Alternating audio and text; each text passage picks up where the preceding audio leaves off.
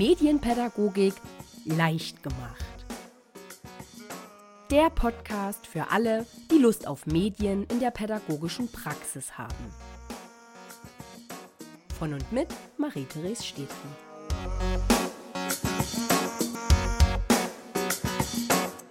Hallo zusammen und ganz herzlich willkommen zu einer neuen Folge von Medienpädagogik leicht gemacht dem Podcast für alle, die Lust auf Medien in der pädagogischen Praxis haben. Mein Name ist Marie-Therese Stedri, ich bin Medienpädagogin und systemischer Coach und Resilienzcoach für Kinder und Jugendliche und ich mache mit meiner Arbeit junge Menschen auf der Suche nach sich selbst stark fürs Leben in unserer medial durchdrungenen Welt und ich unterstütze euch als pädagogische Fachkräfte und Eltern dabei, dasselbe zu tun. Und in der heutigen Folge möchte ich ganz gerne mal ein paar Fuck-up-Momente von mir ganz persönlich als Medienpädagogin und Mama teilen, um euch zum einen, wenn ihr selber Eltern seid, ein Stück weit zu ermutigen, was so die ja, Probleme und Herausforderungen im Kontext von Medienerziehung angeht. Ich beziehe mich da heute eben auf meine ganz persönlichen Erfahrungen als Mama einer knapp Dreijährigen. Das heißt, äh, wir kreisen heute eher um den Bereich Kleinst- und Kleinkindalter. Aber vielleicht könnt ihr euch da ja heute trotzdem ein paar wertvolle Anregungen und Gedanken und Ideen rausziehen, wenn ihr selber Eltern seid. Und vielleicht ist es aber auch für euch als pädagogische Fachkräfte, wenn ihr selber noch keine Kinder haben solltet, ähm, eine ganz gute Anregung oder nochmal eine gute Möglichkeit, um so eine Perspektivübernahme oder einen Perspektivwechsel hinzukriegen. Weil ich für meinen Teil habe wirklich festgestellt, dass meine Elternabende anders sind, seit ich selber Mutter bin. Und was da so Unterschiede sind und warum das so ist, wie es ist, das möchte ich gerne heute in der Folge mit euch teilen. Das heißt, wenn euch interessiert, an welchen Stellen ich das Gefühl habe, als Medienpädagogin und Mama so richtig abzukacken, dann bleibt dran, denn das erzähle ich euch jetzt. So, bevor wir jetzt thematisch tiefer ins Thema eintauchen, möchte ich an der Stelle aber noch mal ganz kurz die Frage beantworten, warum denn die letzte Podcast Folge ausgefallen ist. Und da muss ich sagen, da habe ich zum einen Instagram Live dazu gemacht. Also wenn euch da die umfassenderen Hintergrundinfos dazu interessieren, dann schaut gerne mal im Insta Live vom 29. Januar rein. Ich verlinke euch das gerne in den Show Notes. Die Essenz war aber im Prinzip einfach, dass ich gesagt habe, hey, in meiner letzten Podcast-Folge habe ich euch was von meinen medialen Neujahrsvorsätzen erzählt. Und da war direkt der erste Punkt, dass ich mich eben selber nicht mehr so stressen möchte mit meinem ganz persönlichen Perfektionsanspruch, wenn es um meine eigenen Medienproduktionen geht. Und da spielt natürlich auch so dieses regelmäßige, ich muss, muss, muss 14-tägig eine neue Podcast-Folge rausbringen mit rein. Und weil einfach in den letzten Wochen mein Kalender so voll war, schließlich ist jetzt das äh, Schuljahres Halbjahr zu Ende hier bei uns in Thüringen und Sachsen. Und dementsprechend ist mein Kalender glücklicherweise ziemlich voll mit Aufträgen, was mich sehr freut, aber was eben auch dafür sorgt, dass alle anderen Aufgaben ein bisschen hinten anstehen. Und natürlich ist es auch mein Anspruch, an mich selbst, aber auch für euch, dass ich, wenn ich schon von euch gebucht und beauftragt werde, da dann auch wirklich meine ganze Kraft und Energie reinzugeben und die Sachen ordentlich vorzubereiten, super durchzuführen und dann auch gut nachzubereiten. Und wenn das dann eben dazu führt, dass ich keine zeitlichen und energetischen Kapazitäten habe, um hier pünktlich 14-tägig eine neue Podcast-Folge rauszujagen, dann tut es mir an der Stelle total leid für euch, liebe Hörerinnen und Hörer. Aber dann hoffe ich einfach auf euer Verständnis und auf eure Geduld, wenn es eben auch jetzt zukünftig mal nicht immer ganz so super zuverlässig und pünktlich mit diesem 14-tägigen Rhythmus hier im Podcast Medienpädagogik leicht gemacht klappen sollte. Ich versuche mich weiterhin daran zu orientieren, weil ich selber auch ein riesen Podcast-Fan bin und ich auch weiß, dass man manchmal ähm, ja einfach die Leute auch vermisst, denen man regelmäßig zuhört. Das hat ja auch was mit parasozialen Beziehungen zu tun. Ähm, aber nichtsdestotrotz finde ich es einfach auch nicht ähm, fair euch gegenüber und auch nicht fair mir gegenüber, wenn ich mich wirklich hier hinsetze und mich dazu zwinge, euch irgendeine Podcast-Folge drauf zu quatschen, obwohl ich vielleicht gar nicht die Kraft und die Zeit habe und das dann irgendwie noch am Wochenende oder am frühen Morgen oder am späten Abend noch mit reinquetsche. Das ist aus meiner Sicht nicht Sinn und Zweck von diesem Podcast hier. Ich hoffe, ihr habt da Verständnis dafür und könnt euch im Zweifelsfall auch bei den nächsten Folgen, wenn es mal wieder eine zeitliche Verzögerung geben sollte, da einfach ein bisschen gedulden. Ich danke euch da jedenfalls schon mal sehr dafür, wenn ihr das tut, weil ich mir nämlich wirklich fest vorgenommen habe, dass ich die Neujahrsvorsätze, die ich in der letzten Folge mit euch geteilt habe, wirklich, wirklich auch praktisch umsetze. Und das ist für mich ein Lernprozess, das ist für mich echt eine Überwindung, so diesen eigenen inneren Perfektionisten da immer mal wieder zu überwinden und zu sagen, nee, stopp, ich muss mich jetzt hier nicht hinsetzen und noch irgendwelche Dinge raushauen, nur weil das der zeitliche Rhythmus gerade so vorgibt. Und ich denke und hoffe, ihr seht das genauso. Und von daher mache ich an der Stelle jetzt einen Punkt und steige mit euch in meine persönlichen Fuck-up-Momente als Medienpädagogin und Mama ein. Weil das ist nämlich tatsächlich eine Sache, ich habe es vorhin schon im Intro gesagt, meine Elternabende, die ich mittlerweile mit Waldspatz Medien mache, die sind inhaltlich und auch vom Format her anders aufgebaut, als ich das noch in meinem früheren Leben getan habe, als ich zwar auch schon medienpädagogische Elternabende gegeben habe, aber eben selbst noch nicht Mutter war und noch nicht diese Erfahrung hatte, wie es ist, wirklich auch mit eigenen Kindern diese ganzen Tipps und Empfehlungen und Vorgaben so im Alltag umzusetzen. Und weil ich eben jetzt regelmäßig selber auch dahingehend an meine Grenzen stoße, nehme ich das einfach auch ganz offen und transparent mit in meine Elternabende und mache diese Fuck-up-Sessions, so wie ich das jetzt heute hier in dieser Podcast-Folge gerne auch mal ansatzweise mit euch machen möchte, auch als Format und als festen Bestandteil in meine eigenen Medienelternabende jetzt mit Waldspatz-Medien hinein. Aber vielleicht muss ich an der Stelle erstmal den einen oder die andere von euch abholen und kurz erklären, was es mit diesen Fuck-Up-Sessions auf sich hat. Also ich weiß nicht, ob ihr schon mal von diesen Fuck-Up-Nights gehört habt. Normalerweise sind das oft Abendveranstaltungen, wo sich Menschen treffen aus ganz verschiedenen Kontexten. Meistens ist es irgendwie beruflicher Natur, also daher kenne ich das zumindest. Und dass die sich dann gegenseitig ihre Fuck-up-Stories erzählen, also ihre Scheitergeschichten. Geschichten von Situationen, wo Fehler gemacht wurden, wo irgendwas schiefgelaufen ist, wo man irgendwie das Gefühl hatte, jetzt verkacke ich gerade so richtig. Deswegen eben auch so dieser drastische Titel Fuck Up Session. Und Sinn und Zweck dieser, dieser Fuck-up-Stories ist eben, dass man seine Scheitergeschichten ganz offen erzählt und eben nicht, wie das ja heutzutage auch gang und gäbe ist, in Social Media und im Prinzip auf allen Bühnen unseres Lebens, wo wir uns so bewegen, dass wir uns möglichst immer in einem guten Licht darstellen und nach außen hin signalisieren, hey, bei mir alles easy, läuft alles super, ganz smooth, ich habe keine Probleme, ich komme mit allem klar, ich habe alles super im Griff, ne? Und die Leute, und seien wir mal ehrlich, das sind die allermeisten Leute, die ein normales Leben führen, die dann eben doch ihre alltäglichen Kämpfe zu kämpfen haben, egal ob das jetzt mit Medienerziehung und den eigenen Kindern zu tun hat oder ob das mit irgendwas zu tun hat, was im Arbeitskontext nicht so rund läuft oder im Beziehungskontext. Es gibt im Prinzip für alle möglichen Bereiche Möglichkeiten, solche Fuck-up-Sessions zu befüllen inhaltlich. Und Sinn und Zweck des Ganzen ist eben, dass man sich traut, solche Scheitergeschichten zu erzählen und damit eben auch zum einen zu zeigen, hey, ich bin auch nur ein Mensch, ich bin auch nicht perfekt, ne? Und damit eben auch anderen Menschen wiederum das Gefühl zu geben, okay, ich kann mich auch mit meinen alltäglichen Herausforderungen und Kämpfen und Problemen zeigen. Ich kann mich dahingehend auch öffnen und ich kann mir auch ein Stück weit Ermutigung daraus ziehen, dass ich mir eben denke, okay, ich bin nicht der einzige Mensch auf der Welt, bei dem das alles irgendwie ein bisschen schwierig ist.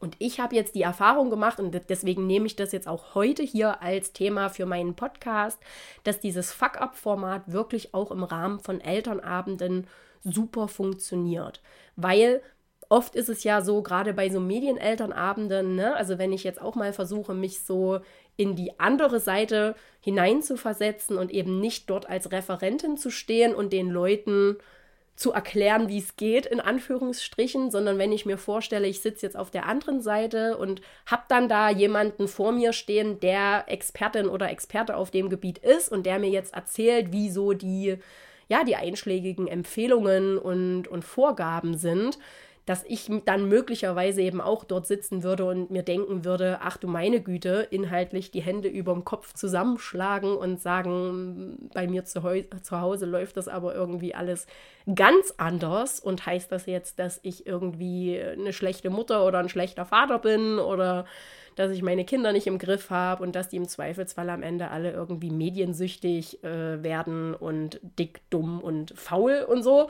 Gibt es ja auch einschlägige Menschen, die genau diese Sichtweise propagieren, ne, dass Medien eben nur schlechte Auswirkungen haben und eben dick, dumm und faul und krank machen. Ähm, der Meinung bin ich natürlich überhaupt nicht. Ne? Also das ist ja nun auch nachgewiesenermaßen so, dass Medien auch viele Vorteile haben können für die Entwicklung von Kindern und Jugendlichen.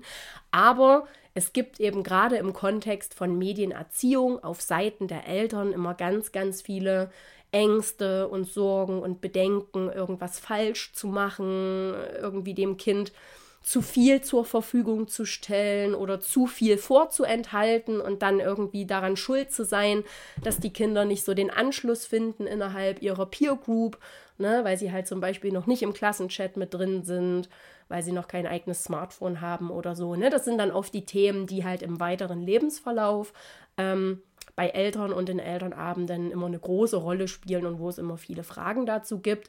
Und ich beziehe mich jetzt aber heute erstmal schwerpunktmäßig auf diesen Bereich Kleinkindalter und Kleinstkindalter, also 0 bis 3 und dann eben 3 bis 6. Kindergartenbereich halt weil das einfach der Bereich ist, in dem ich jetzt auch in den letzten knapp drei Jahren meine Erfahrungen als Mama gemacht habe. Und damit steige ich jetzt auch ein in meine ganz konkreten Fuck-up-Momente. Ich habe euch mal fünf an der Zahl mitgebracht und beginne einfach mal mit einem Klassiker, bei dem ich mich tatsächlich auch schon ganz, ganz früh im Leben meiner Tochter ja erwischt habe. Und zwar habe auch ich ähm, trotz meiner Selbstreflexion und meines Wissens darum, dass es nicht optimal ist und keine gute Vorbildwirkung hat. Ich habe trotzdem Situationen gehabt, in denen ich beispielsweise beim Stillen mal das Handy in der Hand hatte, um irgendwie Nachrichten zu beantworten oder E-Mails durchzuschauen oder anderweitig meine Nutzungsbedürfnisse zu befriedigen, während mein Kind halt getrunken hat. Also das ist vorgekommen, das war jetzt kein Standardverhalten von mir. Also ich habe jetzt nicht jede Stillphase genutzt, um am Handy zu daddeln, aber es gab halt schon immer mal wieder so Phasen, dass, oder so Momente, besser gesagt, wo ich mir eben dachte, oh, jetzt hast du mal eine halbe Stunde, wo du hier in Ruhe sitzen kannst und du hättest jetzt mal die Zeit, um deine Nachrichten zu beantworten oder mal das eine oder andere zu recherchieren, dann machst du es jetzt halt einfach. Ne? Und genauso eben dann auch später, ähm, beim Spazierengehen mit meiner Tochter, wenn sie im Kinderwagen lag. Ne? Auch da ist es durchaus häufiger vorgekommen, dass ich eben auch mal das Handy gezückt habe, um mir beispielsweise eine Podcast-Folge anzumachen oder eben auch wieder irgendeine Nachricht zu beantworten oder halt auch einfach mal ans Telefon zu gehen, wenn es geklingelt hat. Ähm, das kommt vor und das kommt auch bis heute noch vor, dass es Momente gibt, in denen ich mit meiner Tochter spiele oder irgendwie anderweitig mich mit ihr beschäftige und dann klingelt halt das Telefon und dann habe ich das Gefühl, oh, da muss ich jetzt aber mal noch rangehen, weil es könnte ja noch was Berufliches sein oder es ist der Papa oder die Oma, die irgendwas wollen. Ne? Es gibt ja durchaus auch Anrufe und Nachrichten, wo es auch wichtig ist, daran zu gehen. Und mir ist bewusst, dass das aus reiner Vorbildsicht nicht optimal ist. Mir ist aber auch bewusst, dass es manchmal einfach für mich in meinem Leben und meinem Alltag nicht anders geht. Ne?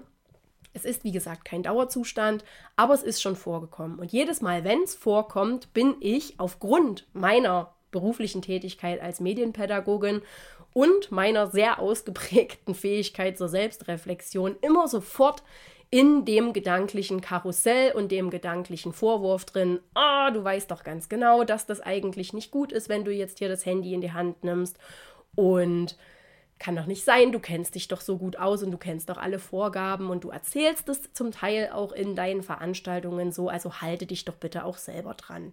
Ne, das ist dann immer so diese gedanklichen Vorwürfe, die dann kommen. Und ja, ich versuche mich da auch im größten Teil dran zu halten. Ne? Also es ist jetzt nicht so, dass ich das laissez-faire alles betrachte und mir denke, naja, ich mache es halt einfach und wenn ich das dann jeden Tag mache, dann ist das schon auch okay. Nee, es sind über den gesamten Zeitverlauf tatsächlich immer nur so vereinzelte Momente, wo ich das tue, wo ich das Handy mal nutze, wenn meine Tochter dabei ist.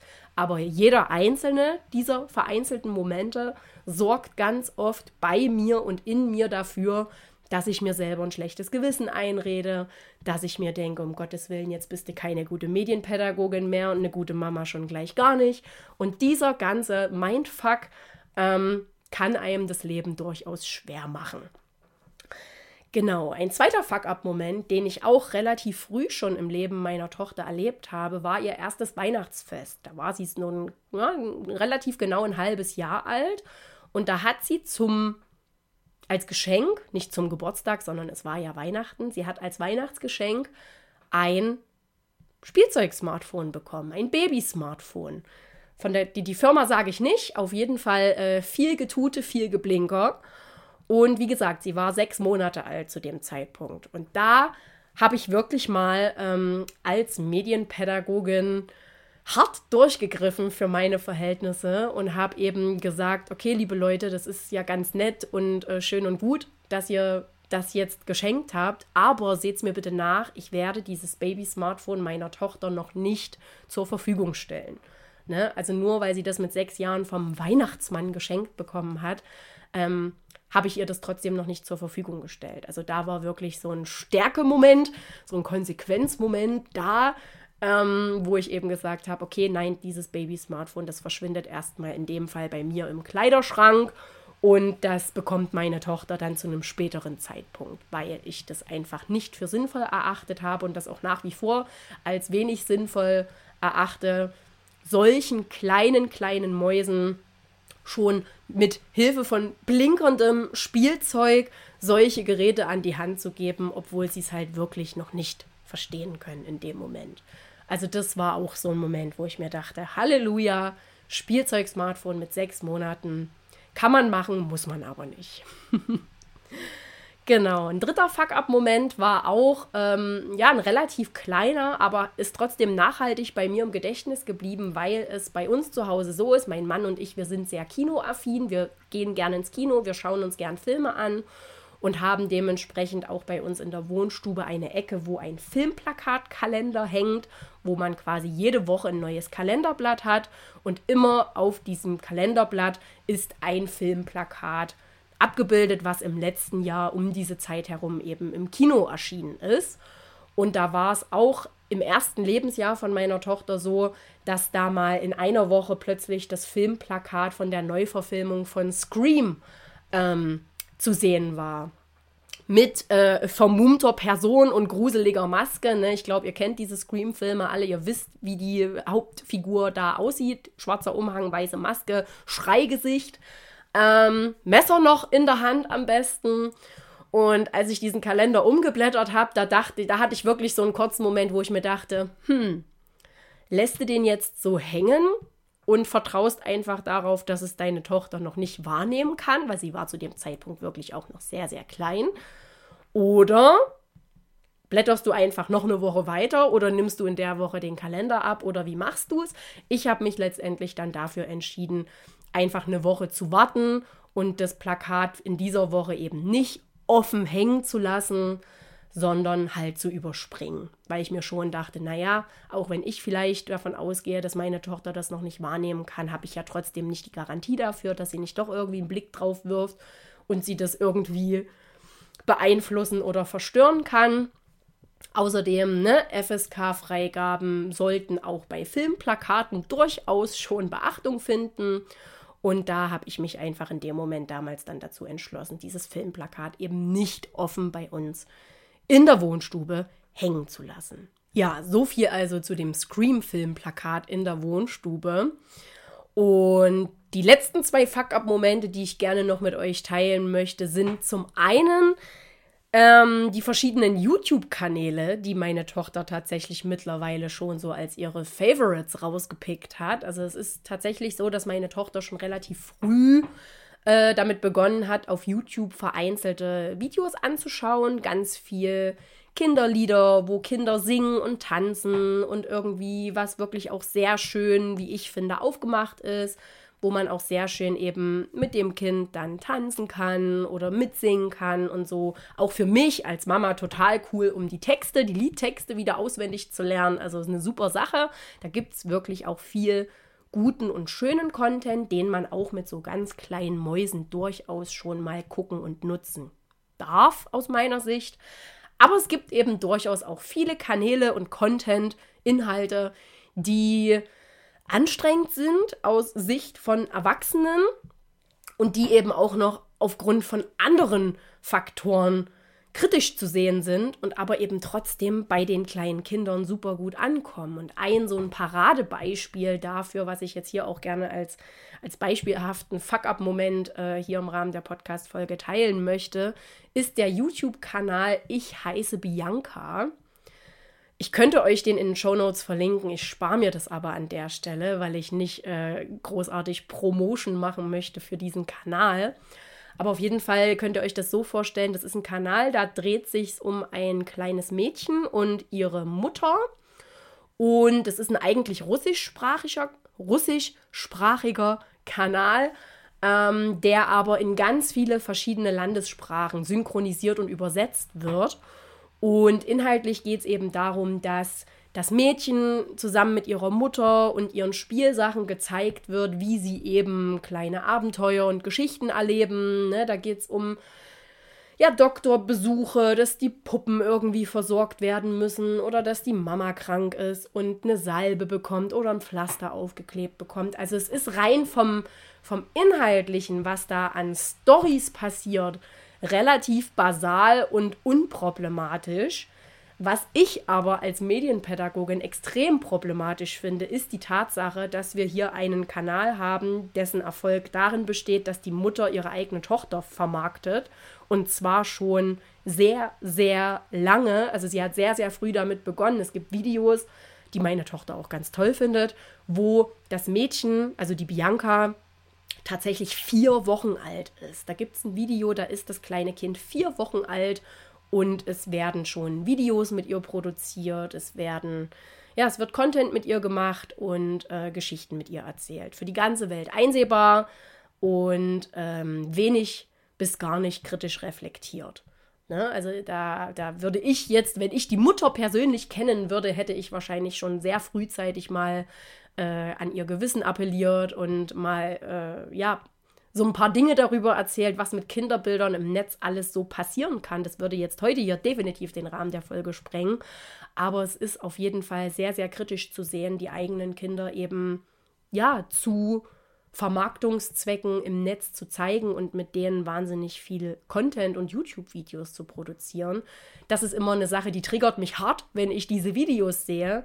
Aber, und jetzt kommt das große Aber, meine Tochter findet das halt wahnsinnig unterhaltsam und sie äh, will das ganz oft, ganz viel gucken. Sie spielt das auch nach, die Geschichten, die die Bianca mit ihrer Mutter zusammen erlebt. Also sie verarztet dann halt auch ihre Puppen oder bastelt irgendwas, was dort in den Videos halt auch gebastelt wird und ne, macht da ganz viel auch im Prozess ihrer eigenen Medienaneignung mit diesen Videos und hat da ganz viel Spaß und ganz viel Freude dran. Und deswegen bin ich da immer in so einem Gewissenskonflikt zwischen, wie viel von diesem Content, den ich persönlich halt aus den genannten Gründen sehr, sehr kritisch sehe, stelle ich ihr zur Verfügung, lasse ich sie gucken und ab wann sage ich, nee, jetzt wird es mir zu viel, jetzt möchte ich nicht mehr, dass du diese Videos schaust, jetzt gucken wir mal entweder was anderes oder wir machen was komplett anderes, was nichts mit Bildschirm oder mit Medien zu tun hat. Habe ich ja auch schon mal eine Folge dazu gemacht, warum es wichtig ist, auch Medienpausen zu machen. Na? Und genau, also das ist auf jeden Fall auch so ein regelmäßiger Fuck-up-Moment, den ich auch gerade ganz aktuell erlebe. Wie gesagt, meine Tochter, die wird jetzt im Sommer drei Jahre alt, die hat schon ihren eigenen Kopf und ihren eigenen Willen. Wir diskutieren oft und häufig über solche Themen. Was möchte ich gucken und was darf ich gucken oder eben auch nicht. Ähm, ja, also das ist so ein, äh, so ein täglicher Begleiter, würde ich fast sagen. Diese Diskussion darüber, welche Videos darf sie schauen, wie viele Videos darf sie schauen, wie lange darf sie schauen und so weiter und so weiter. Und das führt mich jetzt auch schon abschließend zu meinem letzten Fuck-up-Moment, der eigentlich so ein, es ist kein Fuck-up-Moment im klassischen Sinne, sondern es ist eher so ein kontinuierlicher Fuck-up-Prozess. Weil es gibt ja ne, aus Sicht von Kinderärztinnen und Kinderärzten und auch aus dem Bereich der Entwicklungspsychologie und auch durchaus aus Sicht der Medienpädagogik ja die Empfehlung, dass man möglichst bildschirmfrei bis drei bleiben sollte. Und jetzt habe ich ja schon erwähnt, dass meine Tochter schon relativ frühzeitig angefangen hat, YouTube-Videos zu schauen. Zum Glück nicht nur solche wie die von Bianca und ihrer Mutter, sondern auch die besagten Kinderlieder, die Tanzvideos, die Singvideos, die wirklich auch kindgerecht und nicht ganz so wild geschnitten und irgendwie super reizüberflutend sind, sondern wo es einfach auch darum geht, anderen Kindern dabei zuzusehen, wie sie Lieder singen, wie sie tanzen, wie sie sich verkleiden und kleine Choreografien dazu tanzen. Also da gibt es wirklich sehr, sehr schöne Inhalte. Ich verlinke euch da mal einen der Lieblingskanäle von meiner Tochter. Gerne hier unter den, äh, in den Show Notes unter diesem Podcast. Ne, das ist die Simone Sommerland und Carsten Glück. Die machen ganz viel so Kindermusik mit Kindern und produzieren da auch, wie ich finde, sehr hochwertige Videos, die man sehr gut gucken kann mit so kleinen Mäuselchen. Und das haben wir eben schon relativ frühzeitig getan, weil man aber auch einfach sagen muss, dass bei uns in unserem Alltag Medien und Mediennutzung sowieso schon immer eine große Rolle gespielt haben. Sowohl mein Mann als auch ich, wir sind sehr medienaffin. Wir nutzen viel den Fernseher und YouTube und Streamingdienste und da war es eigentlich auch irgendwo abzusehen, dass unsere Tochter da eben auch schon vor ihrem dritten Geburtstag damit in Kontakt kommen wird. Und ich bin auch davon überzeugt, dass das in den aller, aller, allermeisten Haushalten von Eltern mit kleinen Kindern der Fall ist. Ne? Sicherlich wird es mit Sicherheit auch die Eltern geben, die da sehr konsequent und sehr strikt sind und denen das wirklich auch gut gelingt, zumindest beim ersten Kind noch, ähm, diese, diese Vorgabe bildschirmfrei bis drei auch einzuhalten. In unserem Fall hat es nicht geklappt. Ähm, sehe ich aber tatsächlich mittlerweile, nachdem ich das auch schon ein paar Mal jetzt für mich persönlich reflektiert habe, gar nicht mehr als so ausschlaggebend und hochproblematisch, weil es aus meiner Sicht sowieso auf andere Dinge im Bereich Medienerziehung ankommt als auf die reine Bildschirmzeit. Und das ist für mich jetzt auch ein super Cliffhanger, um zu sagen, Worauf es nämlich aus meiner Sicht konkret auf, im Bereich Medienerziehung ankommt, das möchte ich euch nicht mehr in dieser Folge erzählen, sondern das spare ich mir auf für die nächste Folge. Das heißt, wenn ihr euch dafür interessiert, worauf es aus meiner Sicht beim Thema Medienerziehung im Kindesalter wirklich ankommt, dann schaltet gerne auch beim nächsten Mal wieder ein. Dann werde ich das mit euch nochmal genauer beleuchten. Für heute soll es das jetzt erstmal gewesen sein. Ich hoffe, ihr fandet den Einblick in meinen Alltag als Medienpädagogin und Mama mal ganz interessant und aufschlussreich. Vielleicht habt ihr ja auch noch ein paar Dinge erfahren, die ihr so noch nicht kanntet. Ne? Vielleicht ist ja zum Beispiel dieser Musikkanal von Simone Sommerland und Carsten Glück auch was für eure Kinder oder für eure Enkelkinder oder für eure Nichten, Neffen, keine Ahnung. Oder vielleicht auch was für euren beruflichen Kontext. Ne? Wenn ihr im Kita-Bereich arbeitet, kann man sich da durchaus auch mal eine Inspiration holen ne, was so Choreografien mit Kindern oder so angeht. Also schaut da gerne einfach mal rein und ich hoffe auch ansonsten, dass ich euch jetzt heute hier mit meinen Fuck-up-Momenten und meinen Scheitergeschichten ja, ein bisschen Mut machen konnte und einfach auch zeigen konnte, okay, ich bin selber wirklich, ich bin Expertin auf dem Gebiet und das bedeutet aber trotzdem noch lange nicht, dass ich das in meinem Alltag immer alles hundertprozentig auch so umsetzen kann, wie das an verschiedenen Stellen empfohlen wird und warum es aber aus meiner Sicht eben trotzdem kein Problem ist und auch trotzdem kein Zeichen dafür, dass ich eine schlechte Medienpädagogin oder eine schlechte Mutter bin. Das erzähle ich euch dann in der nächsten Folge. Das heißt, in 14 Tagen, wenn es gut läuft, erfahrt ihr dann von mir, worauf es beim Thema Medienerziehung wirklich ankommt. Ich bedanke mich ganz, ganz herzlich für eure Zeit, für eure Aufmerksamkeit, auch für eure Geduld, dass ihr jetzt hier auf die neue Folge gehört, äh, gehört habt, gewartet habt. Und ich hoffe einfach auch auf euer Verständnis und eure Geduld wenn die nächste Podcast-Folge nicht gleich wieder pünktlich in 14 Tagen erscheint, sondern sich vielleicht auch da noch mal ein bisschen zeitlich verzögert. Weil ich werde jetzt dann auch in den Winterferien mal eine Woche Urlaub mir gönnen und auch da möchte ich mir nicht zwangsmäßig, zwangsweise, zwangsmäßig ähm, eine neue Podcast-Folge aus den Rippen leiern, ne? aber da habe ich zu Beginn der Folge schon viel gesagt. Deswegen mache ich an der Stelle jetzt Schluss, setze einen Punkt und sage Tschüss und bis zum nächsten Mal. Eure Resi. Das war ein Podcast von Waldspatz Medien. Mit Musik von audionautics.com.